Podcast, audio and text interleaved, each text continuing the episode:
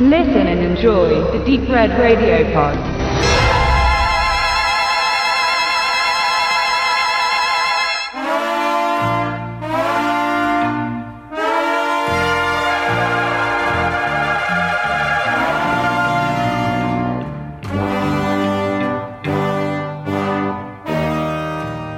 Beim Thema reißerische Verleihtitel standen in den 60er und 70er Jahren die japanischen Kaiju-Filme mit an der Spitze der Kreativität, mal abgesehen vom Porno glänzten Italo-Western mit Titeln wie An seinem Stiefel klebte Blut, Töten war sein täglich Brot, Die Bibel war sein Colt oder Ein Sarg voll Blut, so war es vor allem Godzilla und seinen Freunden vergönnt, dämliche Titel zu tragen. Im deutschen Kino verliehen von Konstantin Film mogelte man in fast jeden Streifen den Namen Frankenstein hinein. Frankensteins Monster jagen Godzillas Sohn, Gappa, Frankensteins fliegende Monster, Frankensteins Kampf gegen die Teufelsmonster. Auch der Kriegsgott Daimajin wurde in seinen drei Akten mit derart Namen unterstrichen. Scheinbar war der Name Frankenstein zu der Zeit der Inbegriff des Schrecklichen, des Bösen, der Gefahr. Die gut 20 Jahre andauernde Showa-Staffel der Godzilla-Reihe ging Anfang der 70er Jahre ihrem Ende entgegen und die Finanzen der Toho-Studios wurden knapper.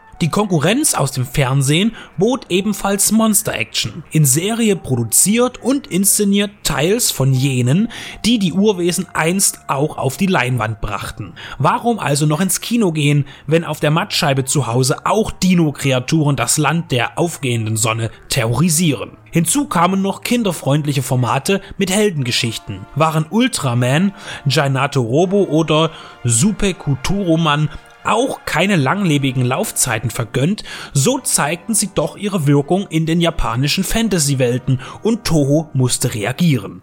War bereits Gojira Taigaigan als Frankensteins Höllenbrut auf Sparflamme entstanden, so war dem Nachfolgeprojekt Gojira Tai Megaro das gleiche Schicksal bestimmt. Diesmal holte man den guten alten Frankenstein in Deutschland aber nicht aus der Mottenkiste hervor, sondern bediente sich einer anderen Strategie. Der neue Godzilla-Fight erschien als King Kong Dämonen aus dem Weltall. In zweierlei Hinsicht verwirrend. Selbstredend spielt King Kong hier gar keine Rolle. In der Synchronfassung rechtfertigt man die Wahl des Namens, indem man einen von Menschenhand erschaffenen Roboter King Kong nennt. Der Name würde gut passen, ist der Kommentar von Goro, dem Erfinder. Auch kommen keine Dämonen aus dem Weltall.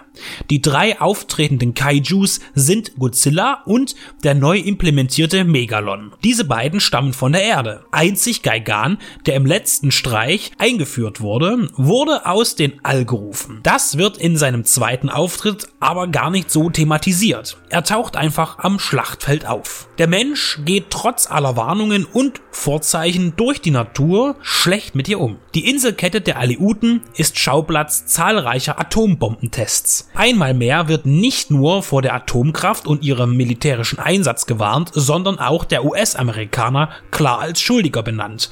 Denn die Aleuten in der Beringsee gehören seit 1867 durch den Verkauf von Alaska durch die Russen den USA. Das unterirdisch lebende Volk der Setopianer steht kurz vor der endgültigen Vernichtung. Die Bomben erschüttern ihre hochzivilisierte Katakombenwelt. Optisch und kulturell ist Setopia an Atlantis angelehnt. Ebenfalls technisch seiner Zeit voraus, ebenfalls versunken. Um die Menschen zu stoppen, gar zu vernichten, schicken sie aus den Tiefen des Planeten das insektenartige Monster Megalon auf die Oberfläche. Um diesen Kaiju nun nach Tokio zu steuern, den Weg selbst zu finden scheint Megalon nicht zu können, muss der Roboter King Kong herhalten, den der Wissenschaftler Goro gerade fertiggestellt hat. Der Tüftler und sein Sohn werden entführt und sein Roboter umprogrammiert, damit er das Monster der Setopianer an den zu zerstörenden Platz bringen kann. Die weitere Story ist selbst für einen Kaiju-Streifen ziemlich krude,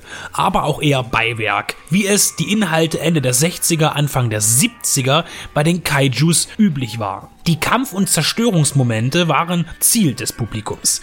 So musste man sich in den ersten zwei Dritteln des Films mit einer beinahe lästigen Geschichtenkonstruktion herumplagen und wurde dann mit reichlich Modelleisenbahnplatten-Action belohnt. Auch bei der Action gestaltete sich aber ein Kostenproblem. Godzilla bekam zwar ein neues Kostüm, das letzte sah aber auch schon erkennbar angeschlagen aus, aber eine hohe Anzahl an Actionsequenzen wurden aus anderen Filmen recycelt. Nahezu alle Militärszenen, ob real oder Modell, sind bereits in anderen Filmen zu sehen gewesen. Auch wurde der prägnante Angriff von Gaigan auf Godzilla, als er seine Bauchkreissäge in dessen Hals rammt und eine beachtliche Blutfontäne verursacht, wieder eingesetzt. Die Figur des Roboters King Kong, der im Original Jet Jaguar heißt, ist bunt gestaltet, optisch einem Power Ranger ähnlich und sollte das junge und kindliche Publikum ansprechen, wie auch der Charakter von Goros Sohn, der sehr viel Screamtime bekommt. Der Kopf von Jet Jaguar hat dabei eher gruselige Züge. Man könnte meinen, dass sich die Designer der Maske vom Green Goblin in Sam Raimis Spider-Man Jahrzehnte später inspirieren ließen. Jaguar kann sich dann sogar zur Verwunderung seines Schöpfers sowie Ant-Man vergrößern und verkleinern. Damit steht er den großen Gegnern ebenbürtig gegenüber. Godzilla wird wieder einmal von der Monsterinsel gerufen, um die Welt vor bösen Kaijus zu retten. Er tritt gegen Megalon an, der zusätzlich noch Hilfe von Gaigan bekommen hat, als Jet Jaguar durch die Rückmanipulation durch seinen Erfinder wieder für die Menschen kämpft. 2 gegen 2. Infantile Gesten, Wrestling, Karate-Einlagen und besonders der herzliche, dankende Händedruck von Jaguar und Godzilla könnten die Szenerie zu einer Farce werden lassen, wenn das alles nicht super unterhaltend wäre und einen trotz all der billigen Kulissen und Kostüme, der abstrusen Story, den peinlichen Querflöten-Soundtrack und all die Kindereien, die am Ende die leicht ernst eingestreute kritische Haltung gegen die Atomkraft ganz in den Hintergrund verlagert, an das Sofa fesseln würde. Zum Abspann gibt es dann auch noch einen Song, der so klingt, als wäre er von einem japanischen Helge Schneider gesungen worden.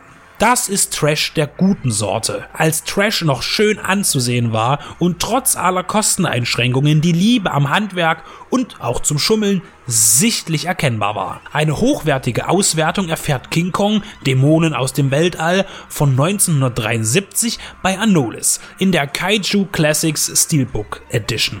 Mit dickem Booklet, das interessante Texte und Bilder enthält, verschiedenen Schnittfassungen und kompetenten Audiokommentaren ist einmal mehr ein gelungenes Release entstanden zu einem Film, der ohne die Beachtung dieses Labels und seiner Fans wohl verschwunden wäre. Eine große Kaiju-Eiger Kaufempfehlung.